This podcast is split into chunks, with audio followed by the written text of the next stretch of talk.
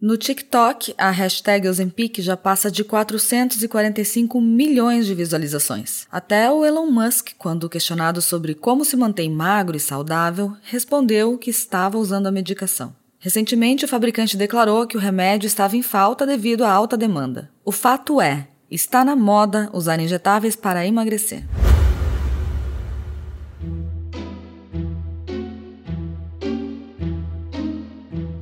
Comida sem filtro. Saúde, low carb, estilo de vida, evidências científicas e, claro, nossas opiniões. Toda semana um episódio novo e gratuito para você. Comigo, Dr. Souto. E comigo, Sari Fontana. Para ser avisado a cada novo episódio e receber as referências bibliográficas no seu e-mail, cadastre-se em drsolto.com.br/podcast.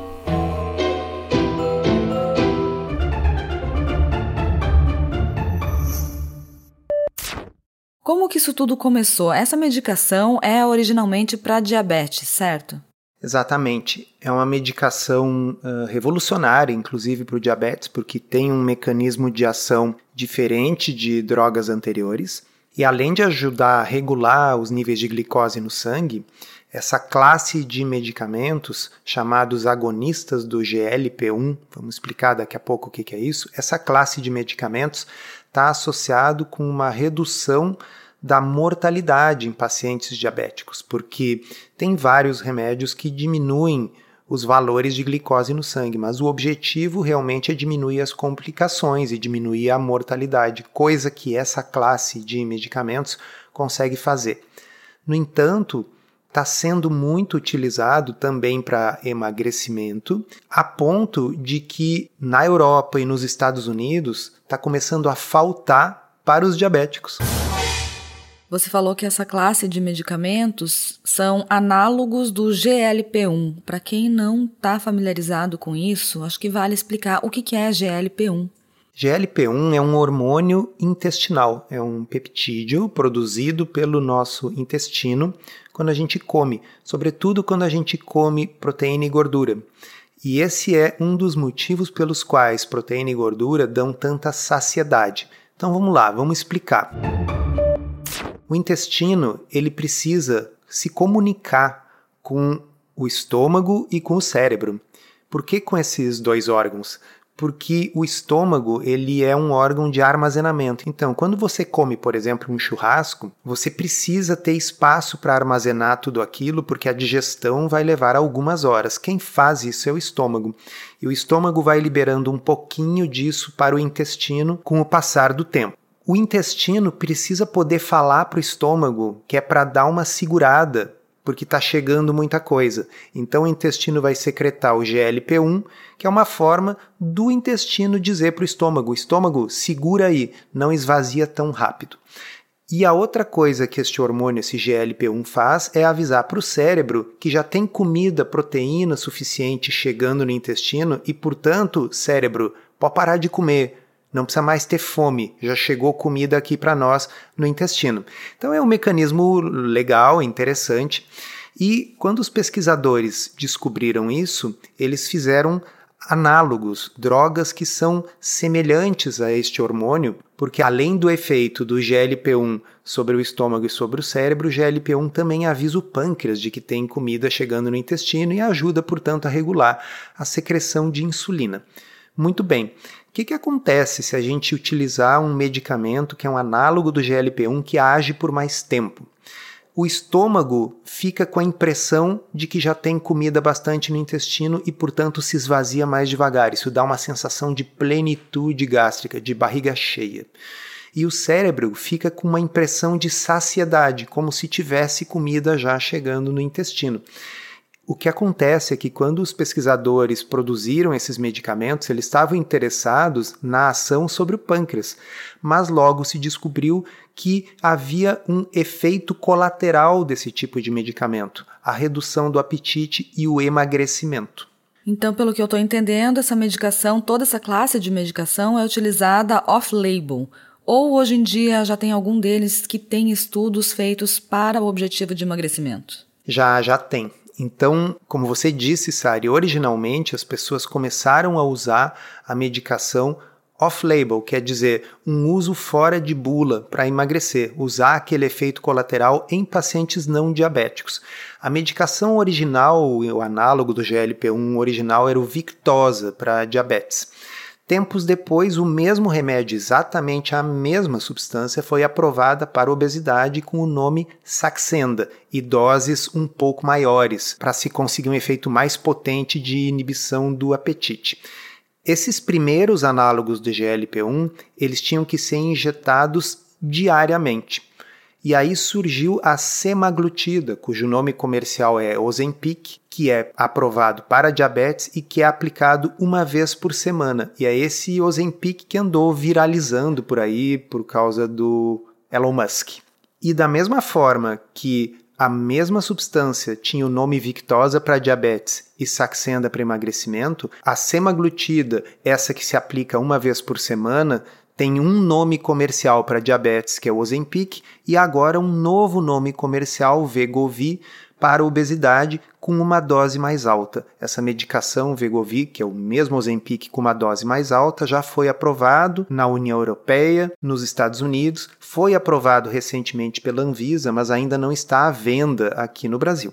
Tá, mas e qual que é a principal diferença entre essa classe de medicamentos que existe hoje, que é super cara, né? A gente sabe que passa de mil reais por mês o custo aqui no Brasil. Nos Estados Unidos eu vi que também passa de mil dólares. Além do preço, qual é a diferença desse tipo de medicação para aquelas que se usavam antigamente, que eu até usei antigamente para emagrecer? É uma boa pergunta. Aqueles medicamentos eram estimulantes do sistema nervoso central. Então, eles, além de inibir o apetite, também davam para muita gente ansiedade, insônia. Eles também podiam provocar aumento da pressão arterial. Eram medicamentos menos eficazes e menos seguros. Inclusive, nós temos um episódio extra lá no podcurso Low Carb da Teoria Prática, com uma hora de duração, só sobre esse assunto de medicamentos, com a participação do Dr. Rodrigo Bomeni. Mas serve basicamente aqui para a gente salientar que esta classe de drogas injetáveis sobre as quais nós estamos falando hoje tem um mecanismo de ação completamente diferente, são bem mais eficazes e bem mais seguras. Tudo bem, mas dito tudo isso, eu acho que vale a pena a gente entrar aqui numa conversa sobre o problema da obesidade no mundo, né? Porque claramente não é deficiência de Ozempic. O que é que está acontecendo que agora todo mundo quer usar injetáveis para emagrecer?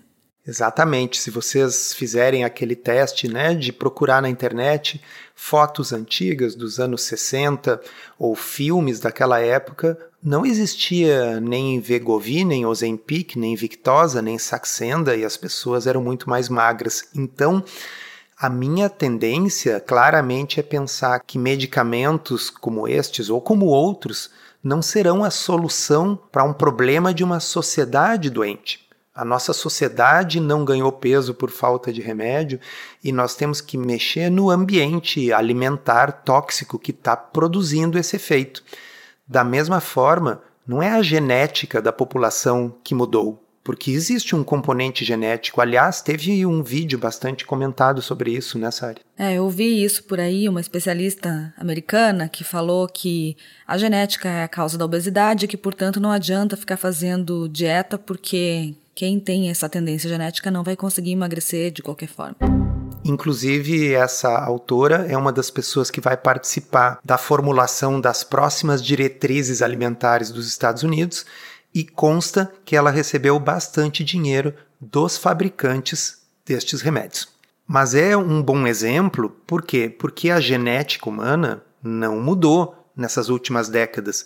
Então o problema da sociedade como um todo não é a genética e o problema da sociedade como um todo não é a falta de remédio. Agora, isso não significa que essa medicação não possa ser necessária e importante para determinados indivíduos. Eu imagino que você, atendendo pacientes diabéticos, mas também pessoas com problemas metabólicos e que precisam emagrecer, deva ter pacientes que utilizem essa medicação. Com certeza. Então, aí a gente entra na questão de quem são as pessoas que podem se beneficiar mais do uso desse tipo de medicamento. Obviamente, os diabéticos, mas nós estamos falando aqui sobre essa questão que agora está tão presente na mídia, que é o uso desses medicamentos visando emagrecimento. Eu penso que o ideal é que as pessoas tentem primeiro fazer as mudanças de estilo de vida e muita gente vai conseguir obter resultado com a mudança de estilo de vida, que não tem o custo elevado da medicação, que não tem os riscos do uso contínuo de uma medicação no longo prazo, que não tem os efeitos colaterais da medicação, porque sim são remédios que têm efeitos colaterais, além do que o estilo de vida é uma coisa que pode ser mantido e deve ser mantido de forma permanente. Mas, quando a gente analisa o indivíduo e não a sociedade, realmente tem pessoas cuja genética favorece muito o excesso de peso e tem indivíduos que, mesmo seguindo de forma correta a mudança de estilo de vida, têm muita dificuldade para perder peso. E essas pessoas podem sim se beneficiar do uso da medicação de forma adjuvante, ou seja, não é o remédio e imaginar que dá para comer o que se quiser a hora que se quiser. É a medicação para ajudar a obter resultado com a mudança de estilo de vida. E até, Sari, às vezes para ajudar a adotar o estilo de vida, porque indivíduos com compulsão alimentar, por exemplo, podem ter mais controle sobre essa compulsão com o uso desse tipo de medicamento na medida em que há uma inibição do apetite. Por isso que é importante uma avaliação cuidadosa do médico que está prescrevendo a medicação para avaliar o histórico do paciente em conjunto com, com os hábitos, né? E com essa mudança no estilo de vida. Não é legal ficar comprando remédio em farmácia e começar a usar sem supervisão, ainda que a medicação seja vendida sem receita e que seja segura, né?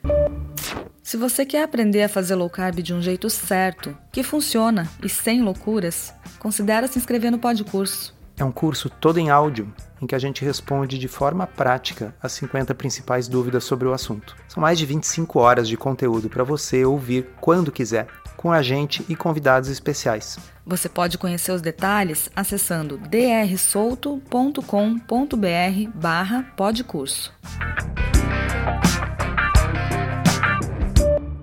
Mas algumas pessoas perguntaram esses medicamentos oferecem riscos? Como que funciona a longo prazo? Se parar de tomar, a pessoa volta a engordar? Então vamos lá. Como toda medicação, estes remédios têm efeitos colaterais. Os efeitos colaterais mais comuns dessa classe de medicamentos tem a ver justamente com a forma como eles agem. Então, o refluxo, a sensação de enjoo, a sensação de náusea, alterações inclusive no funcionamento do intestino, tanto como constipação, como diarreia, às vezes simulando como se fosse um cólon irritável.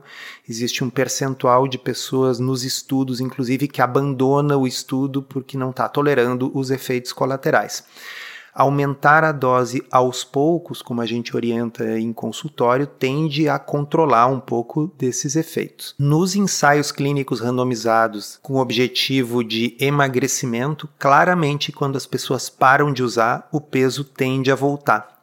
Isso não significa que necessariamente todo mundo que utilizar, quando parar, vai engordar de novo. O problema é que em muitos desses estudos, a intervenção primária é o medicamento. Então, na hora que você tira o medicamento, bom, a pessoa volta aos hábitos alimentares prévios e começa a ganhar o peso de novo. Mas se a gente utilizar como um adjuvante a uma mudança de estilo de vida e a gente mantiver a mudança de estilo de vida e fizer o desmame lento e gradual da medicação, muitas vezes a gente consegue evitar esse reganho. Mas repito, se simplesmente se usar o remédio para perder peso, na hora que para o remédio, o que os estudos mostram é reganho do peso. É, não adianta. Infelizmente, não existe ainda uma pílula mágica para emagrecer.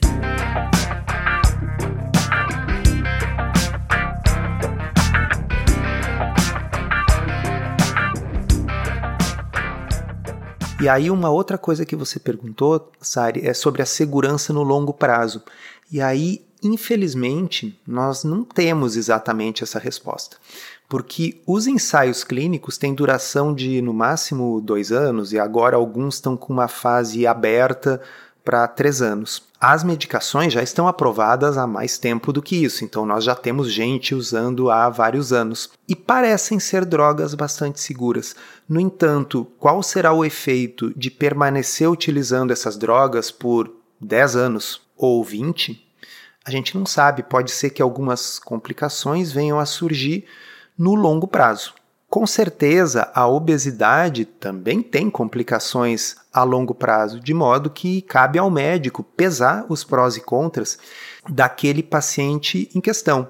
Se é uma pessoa com sobrepeso ou obesidade e que tem resistência à insulina, síndrome metabólica, diabetes, certamente os benefícios superam em muito os eventuais riscos teóricos da medicação no longo prazo, já que nós temos riscos concretos no curto, médio e longo prazo dessas doenças metabólicas.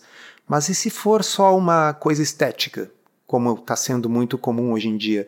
Será que é seguro utilizar no longo prazo uma droga que nem existe há tantos anos? Como é que eu vou saber qual o efeito de usar 15 anos um remédio que existe há muito menos tempo do que isso? A gente não sabe, né? Então, a mensagem aqui é o seguinte: é uma classe muito promissora de medicamentos. Existem outros que estão já em fase de aprovação que são ainda mais eficientes do que esses que nós falamos. No entanto, segue valendo a frase que você colocou logo antes: não existe pílula mágica para o emagrecimento.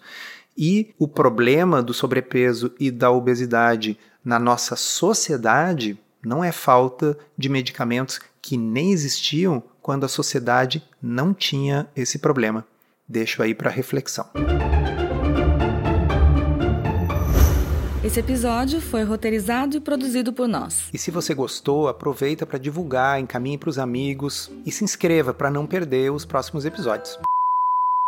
As informações contidas neste podcast são apenas para fins informativos e podem não ser apropriadas ou aplicáveis às suas circunstâncias individuais. Este podcast não fornece aconselhamento médico ou profissional e não substitui a consulta com um médico e ou nutricionista. Não use este podcast para diagnóstico ou tratamento médico. Qualquer sugestão é apenas uma recomendação geral, que não é específica para qualquer pessoa ou doença em particular.